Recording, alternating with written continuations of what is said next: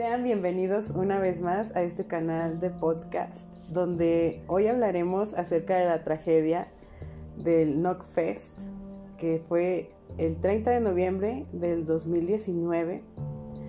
Eh, este fue una de las peores catástrofes de la historia de, del rock, aunque ha habido otras, pero esto fue en la Ciudad de México y pues más que nada me tocó vivir la experiencia. Ah, voy a, contar mi anécdota acerca de cómo viví yo esta tragedia y qué reacción tuve y qué reacción tuvimos este pues los fanáticos del metal. Bueno, pues resulta que yo iba a ver a mis bandas favoritas, entre ellas este pues eran varias, eran varias, pero yo quería como que estar todo el día en el escenario donde iban a tocar mis bandas favoritas para agarrar un buen lugar, que de hecho era un buen lugar en el que estaba porque era preferente, como a 5 o 3 metros del escenario. Yo desde que llegué temprano ahí me planté para tener precisamente una buena vista y disfrutar de la música. Este, eran alrededor de las 8, 9 de la noche, era ya cuando iba a continuar mi banda favorita, Evanescence. Y pues estaba, recuerdo que estaba tocando Belgemot, era la banda anterior, Belgemot. Entonces estaba muy prendida la, gente, yo estaba muy feliz. Cuando de repente, cuando termino de, tocar la banda Belgemot y empiezo a sentir una, un apretadero este, con la misma gente, me empezó como que a apretar y luego nos movíamos en cuestión de olas y yo dije, ¿qué está pasando aquí? No, no sé qué esté pasando, pues se supone que que pues tienes tu espacio por ser preferente, pues no hay por lo mismo tanta gente que te, eh, pues tenerla cerca, ¿no? Entonces se calmaban y otra vez empezaban a hacer eso. Sentí que me pisaron el pie derecho, eh, me quedó cicatriz de hecho, porque me, me salió sangre y dije, no, esto ya no está bien, esto ya, ya no está bien. Y volví a sentir otra vez el apretadero, entonces dije, oh, ¿qué está pasando aquí? Eran las nueve y empezaron a anunciar, pues la banda, este, la empiezan a anunciar y empiezan a, pues la gente a, portarse un poco más eufórica. Todos queríamos ver a nuestras bandas, pero lo que se me hacía muy extraño es que es, ese tipo de movimientos que hacían, el de apretarnos y aventarnos más al escenario, era como que por pausas, no eran seguidas se calmaban y luego después otra vez hacían el mismo movimiento. Era como que una secuencia así determinada. Entonces yo dije, ¿qué está pasando? Es que ya no es normal que me estén apretando. Ya no es normal. Bueno, es obvio, ¿no? Que te vayas a, topar con algo, pues así un poco violento eh, por, por, el género y por el, el escenario, por el lugar en el que estás porque pues el rock siempre también se ha caracterizado por ser pues violento con el slam, eh, la música es muy pesada y pues no, no a mucha gente le gusta el ritmo. Eh, yo tengo que admitir que es mi, es mi pasión, es mi, es mi música favorita, el metal es una de mis, de mis fuertes, pero tal vez en otro en otro programa hable o en otra oportunidad hable acerca de, de rock, que también me gustaría, de las bandas clásicas y todo eso, no me quiero salir de contexto. Pero este, resulta que así está este, el ambiente poniéndose muy pesado. Yo dije, pues bueno, ok, sigamos, sigamos. Entonces retrasaban más la banda se estaba tardando en presentarse porque tengo entendido que conciertos así que son oficiales este, tienen una hora determinada para que los artistas salgan y son muy puntuales en eso que el artista debe salir tocar una hora y el que sigue este montar rápidamente el escenario del otro y así porque todo está medido no por tiempo entonces yo sentí que ya se estaban pasando del tiempo que habían dicho. Dije, pues ok, está bien. se están tardando porque a lo mejor la están haciendo emoción para que pues, pues son las dos bandas últimas de, del toquín y son las estelares, pues obviamente la tienen que hacer de emoción. Se llegan las 10 y, no dicen nada y, y, no pasa nada y seguían los apretaderos y dije, no, es que esto ya no es normal. Ya llevamos una hora así. Este, y no veo ningún avance, yo sí sentía eso traté de comunicarme desde un principio este, qué estaba pasando, pero mi, red estaba bloqueada, o sea, se, saturó, no sé si se saturó el sistema, no tenía este, forma de comunicarme de nada, no podía checar en internet qué estaba pasando, no podía checar este, pues nada, y lo peor de todo es que la gente de, que organizó este evento, que son los organizadores, voy a decir el nombre, eh, porque tiene muy mala reputación y sí quisiera nombrarlo con el afán de que ustedes no caigan en, esta estafa, porque fue una estafa tanto ah, por el dinero que uno paga, no es tanto por el dinero, sino por la falta de seguridad que, tuvieron y la mala organización. Estos organizadores son Life Talent. Ah, yo ya había escuchado algo ah, así similar en un concierto anterior, pero en este no fue la excepción. Entonces seguí ahí yo montada esperando que saliera la banda y de repente sale una grabación porque ni siquiera no hubo personas que se subieran al escenario a calmar a la gente, a calmarnos. Este, y decir, no saben qué, pues hay que tomar orden, eh, hay que tranquilizarnos, eh, algo así, que pusieran orden. No, no vi a nadie de la producción ahí y lo único que pusieron fue una grabación, una grabación que decía, este, algo así similar, hay que guardar la calma, si no los artistas pues no se van a presentar atención, guarden la calma y volvió otra vez a repetirse la grabación varias veces. Entonces yo dije, no, es que esto ya es mucha falta de, profesionalismo, que, ni siquiera tengan como que los pantalones suficientes de subirse y decirnos, espérense. Y yo sin seguir sabiendo qué, qué era lo que ocurría realmente, porque seguía sin datos ni señal. Hasta que una de las chavas que estaba detrás de mí, que también es fan de las bandas, me, me dijo, no solo a mí, nos dijo a los que estábamos ahí, que no se iba a presentar la banda hasta que no guardaran silencio porque habían tirado una valla, la valla del, de, era el general, la valla era del general, tiraron la valla personas del general se brincan al preferente en la parte en donde estamos nosotros, por eso se empezó a sentir más gente apretándonos, este, se empezó a sentir como que, como que una desorganización, a la gente ya no le importaba. Del lado mío, este, habían grupos donde se gritaban de cosas con, las, con personas que estaban Ah, en el puente, porque al lado del escenario hay un puente peatonal y en ese puente peatonal las personas podían ver el escenario como si estuvieran en una zona VIP o preferente sin gastar ni un solo peso. Este, estaban ahí muy quitados de la pena, incluso se empezaron a decir de cosas, empezaron a gritar, a gritarse, pues de cosas y lo recuerdo que los del, las personas del puente, porque también estaba lleno el puente, empezaron a sacar sus celulares y, e hicieron esto de una forma eh, moviendo la mano como con la luz del celular, como retando a, la gente de que yo estoy viendo a tu artista sin pagar un solo peso.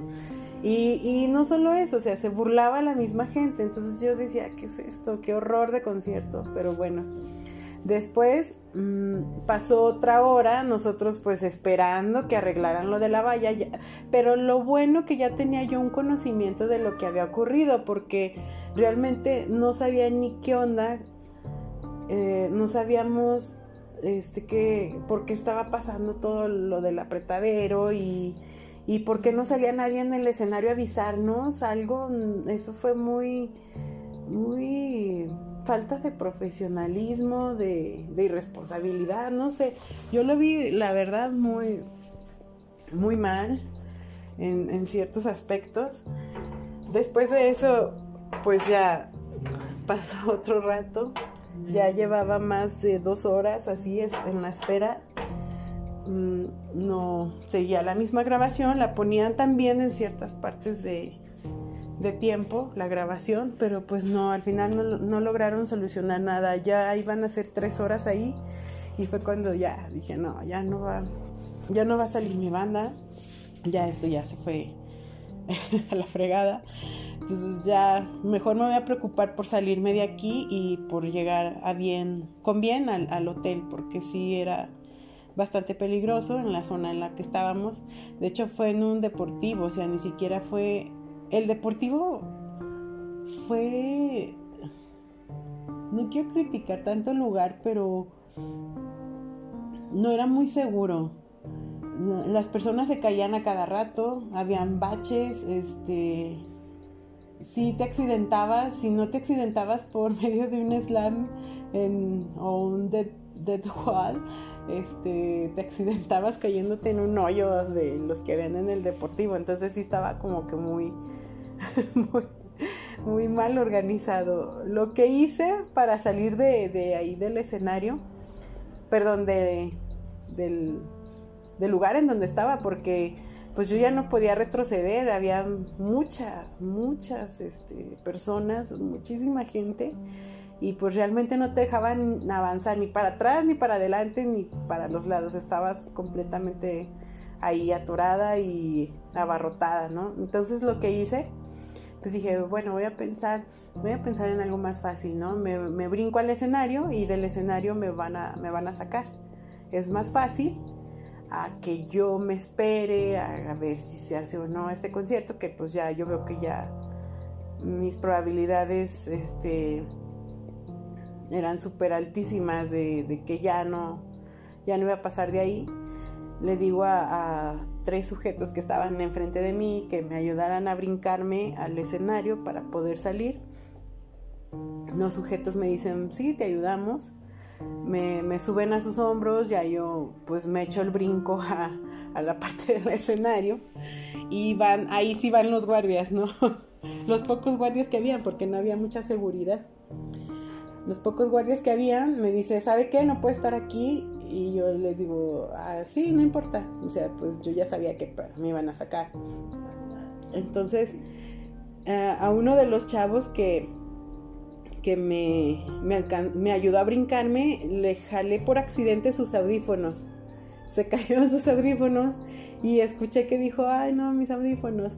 Entonces yo ya iba escoltada con los guardias cuando pues escuché eso de los audífonos, me revuelvo a regresar, agarro los audífonos y se los regresa al chavo.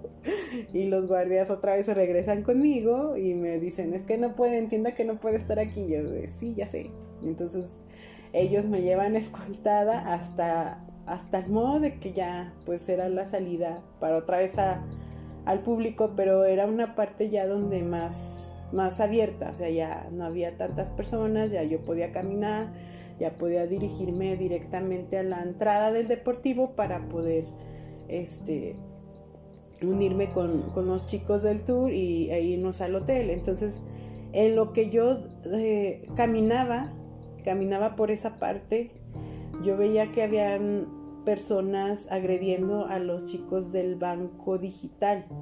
El banco digital son como estos puestos donde tú vas, pagas cierta cantidad de dinero, te dan una pulsera y esa pulsera que te dan es donde tienes tu dinero para que cuando estés en pleno con, en, el concierto y no puedas salir tú a comprarte una bebida o, o una botana o algo, este, y hay personas ahí vendiéndote, pues tú con esta pulsera eh, nada más la escanean en un aparato que ellos traen, la escanean y ya sea de ahí se descuenta tu dinero y ya tú puedas obtener tu, bebida o tus, o tus papas o X cosa. Eso es muy, eso es muy, este, es muy productivo y es lo bueno de los conciertos, ¿no? Que, o sea, tienen buena tecnología hasta, hasta cierto punto eh, se me hace muy, muy efectivo eso porque así tú ya no cargas con dinero y así ya no, no te roban.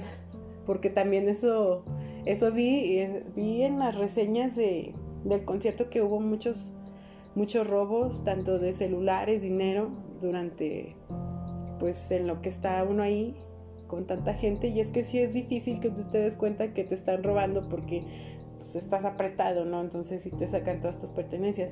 Entonces para también ser una tener esa seguridad de ir a un concierto, no de pérdida no es un consejo que yo les doy, que no carguen tanto dinero o cosas materiales para que no vayan a sufrir eso, porque sí se da mucho en los conciertos.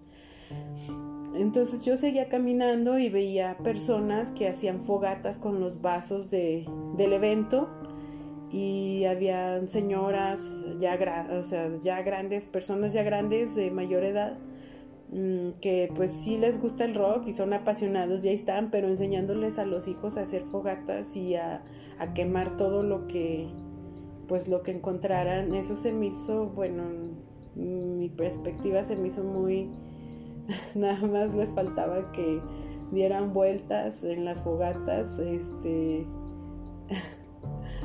no sé, no sé cómo describirlo sin ofender a, nadie y pero bueno, saltémonos eso. No, no me gusta hablar de eso porque a mí las cosas violentas o, o, lo que encamine a una educación, este, o más bien a una mala educación, no, no soy muy de que concuerde con eso. Pero pues bueno, cada quien tiene su forma de educar a sus hijos y no me quiero meter en ese rollo. Seguía yo caminando, veía personas caerse, este, sí se golpeaban feo. O sea, es que fue el peor concierto el que haya ido y vaya que los rockeros nos gusta así, o sea, que, que todo sea así como pesado, pero este concierto de plano así no, no, sé cómo expresarlo. Eh, estuvo realmente mal organizado. Las bandas no se presentaron. Yo llegué ya al hotel directo a, dormir, estaba cansada. En la madrugada y en, la mañana veo, este, me llegaban mensajes, no los contesté hasta ya de, después de, de rato y vi que habían este, puesto mensajes Ah, de que si me encontraba bien y yo de sí, pues estoy bien. Yo no, yo no sabía todavía que eso había sido un escándalo nacional. Primero porque fue nacional y después ya fue mundial porque salimos en, noticias eh, nacionales y pues ya de, todo el mundo donde pues se dieron cuenta de la tragedia que había pasado en México del concierto del Knockfest y después de eso pues yo dije, ¿qué? Pues, ¿qué, ¿qué, más pasó? Solo fue la cancelación y tumbaron la valla, ok, pero pues sí fue grave, pero después me, me platican a mí que, que hubo personas tan enojadas que se subieron al escenario, bajaron el piano de Emily, bajaron guitarras, bajaron eh, baterías, no, perdón, guitarras todavía no las, no las montaban, no, no es cierto, solo eran batería, la batería, el, piano, este, también mm, varias bocinas, varias cosas que estaban en el escenario, las bajaron y las quemaron. Entonces, y mucha gente se robaba las, las partes también. Entonces, yo dije que, eso yo ya, a mí ya no me tocó verlo, eh, no me tocó verlo, yo me fui temprano, pero, pero cuando yo veo que, que quemaron todo y se subieron y hicieron fiesta en el escenario y no hubo una seguridad de por medio, dije, no te pases, o sea, realmente estamos súper mal, mal, este, y no por tanto, por, porque qué dirán las bandas de, de otros países, o sea, me dio tanta pena, pero bueno, después de eso, ah, pues yo no, o sea, yo había visto también que los las mismas personas de seguridad se estaban ya hasta quitando las camisas donde ellos ya no querían hacerse responsables y decían, pues ya, todo se fue al carajo, ¿no? Entonces, pues vamos a quitarnos las camisas. Entonces yo dije, ok. Y, y ahí fue cuando dije, no inventes, o sea, ¿qué es esto? Esto no es un concierto, esto no es un festival, esto no sé qué sea. La verdad, no tiene nombre.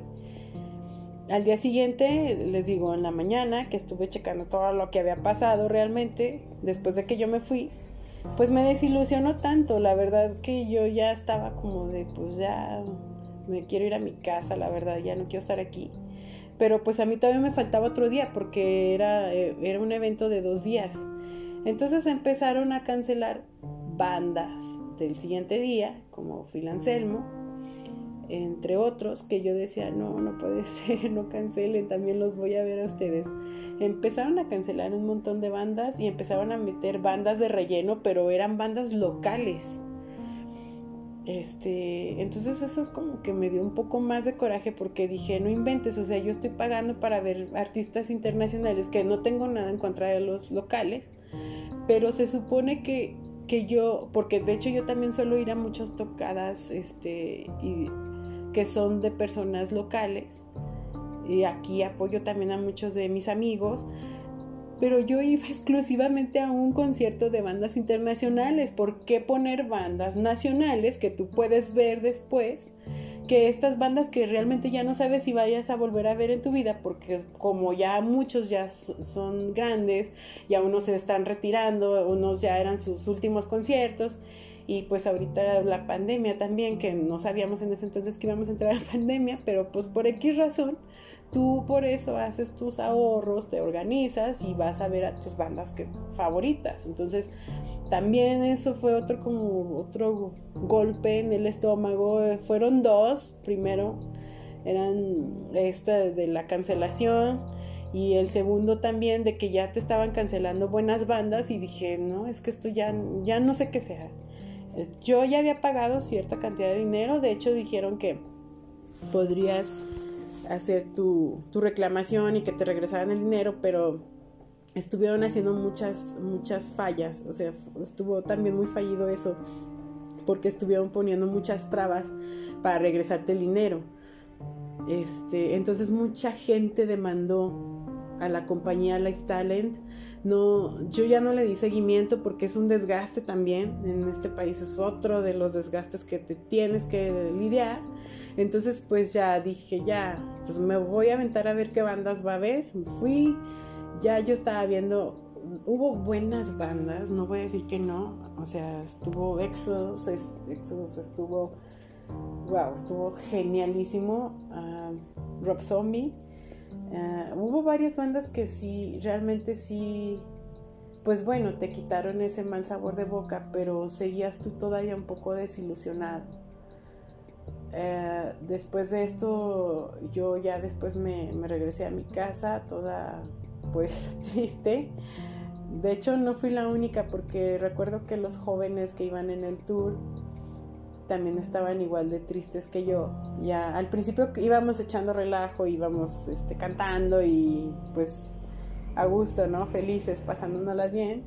Y de regreso ya pues nadie hablaba, todos estaban serios.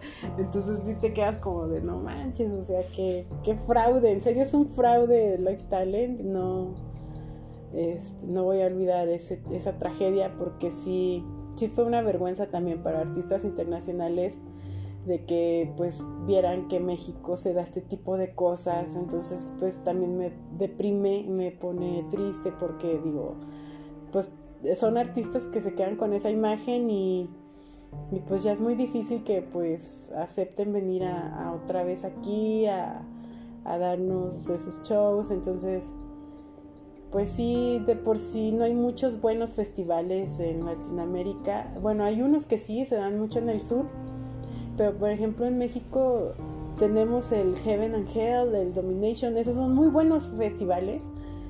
Y, y Lifestyle no, o sea, como que quitó toda esa reputación que tienen de, del metal en, en, los mexicanos. Entonces como que sí, sí repercute ese tipo de acciones, sí se quedan este, en la conciencia de, de las personas, pero pues es solamente ver qué más, qué más oportunidades puede haber para, para obtener un, un buen concierto y un, porque no me quejo, otros conciertos son muy buenos y hasta son inolvidables, pero este también fue inolvidable, pero de una forma muy negativa y no quisiera volverla a repetir, pero pues esperemos y, y siga algo bueno dentro de un futuro. Y eso es todo lo que les tengo que platicar acerca de mi experiencia en la tragedia del Knockfest del 2019.